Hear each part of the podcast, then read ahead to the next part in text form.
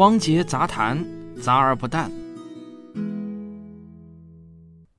现在啊，有一个网络流行语叫“能好整”，这是吃货们常常挂在嘴上的一句话。“能好整”的意思就是啊，能吃吗？好吃吗？怎么吃？把怎么吃这个问题排在能吃吗和好吃吗后面，意思就好像是啊，我们必须先知道一种食材能不能吃，好不好吃之后，才能有兴趣去研究它该怎么吃。然而，真实的世界啊，并不是这样的。很多优秀的食材进入到人类的食谱的方式，都是先发明了怎么吃这项技术，然后才确定了它能吃和好吃的属性。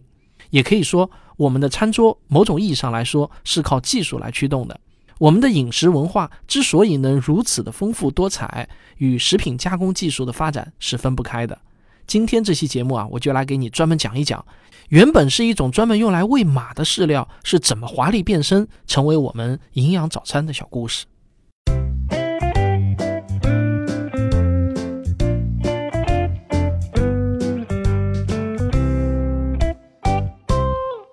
提到营养早餐，你会想到什么呢？我猜你大概想到了面包、牛奶、鸡蛋，还有包子、油条、豆浆。不知道你有没有想到过燕麦片这种又方便又营养的早餐呢？我不知道你吃不吃啊，反正我是经常吃。大部分人都吃过燕麦片，但是我想啊，只有很少的一部分人了解燕麦这种植物。你也许会说，燕麦不就是一种麦子吗？还有什么值得深入了解的知识呢？其实，燕麦与小麦呢，它们同属于禾本科植物。如果你非要说燕麦是一种麦子，不精确的说啊，也可以算你对。但是你知道为什么小麦磨出的面粉可以用来蒸馒头、做面包和包饺子？而燕麦的主要吃法则是做成麦片呢，这可不仅仅是饮食文化上的差别，这是一个涉及到燕麦与小麦营养结构的技术问题。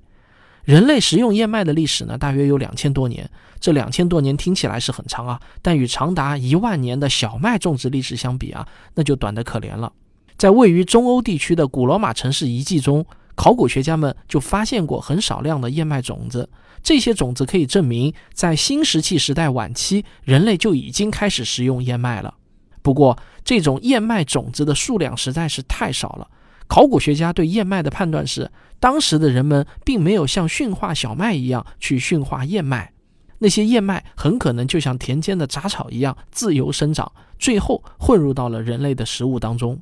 那问题就来了。这么好吃的燕麦，为什么当时的人们不主动去种植燕麦，然后拿燕麦当主粮呢？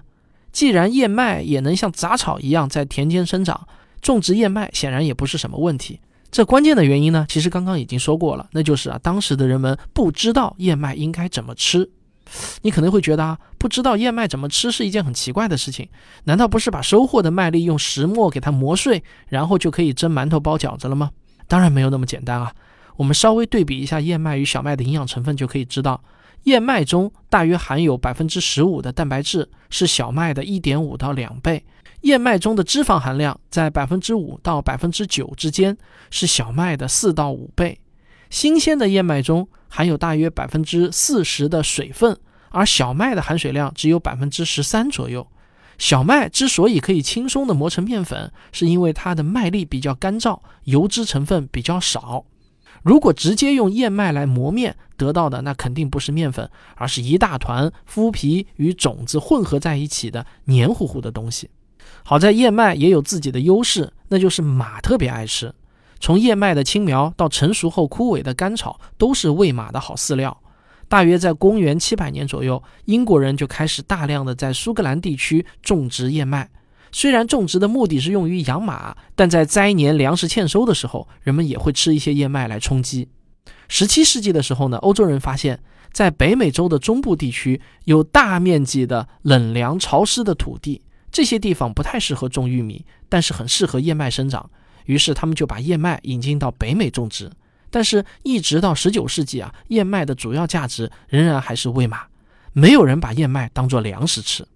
十九世纪中期，有一个名叫费迪南德·舒马赫的德国商人看上了燕麦的价值，因为作为牧草种植的燕麦非常便宜，而当时越来越多的城市居民开始对方便的早餐产生了需求。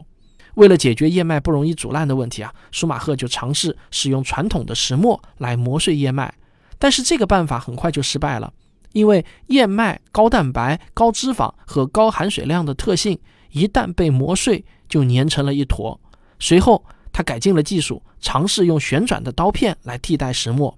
这个做法呢，就让燕麦的口感有所改善。但是呢，还是没有办法把燕麦中的麸皮给处理掉。筛选之后，至少啊有四分之一的燕麦都被浪费了。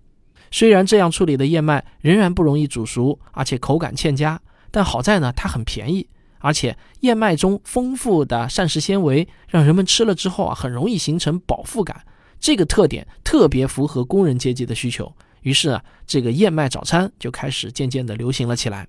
这是一个好的开始，持续的需求促进了加工工艺的持续改良。一八七八年，舒马赫在加工过程中使用陶瓷滚筒，把麦粒直接压扁，这样处理的燕麦呢就变得更容易煮熟，而且浪费也更少。但是这一阶段的燕麦仍然需要将近一个小时的烹饪时间才能变得口感细腻。为了解决这个问题啊，舒马赫就干脆在生产线上增加了蒸煮和烘烤的工艺。这样生产出来的燕麦片直接就是熟的了，这就是最早的燕麦片的生产过程。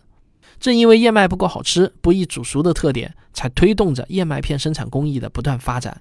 燕麦片与面粉最大的不同就是面粉啊，它只是一种食品原料，而燕麦片却是为了占领人们的早餐餐桌，不断改善加工工艺，最后把自己变成了一种成熟的早餐食品。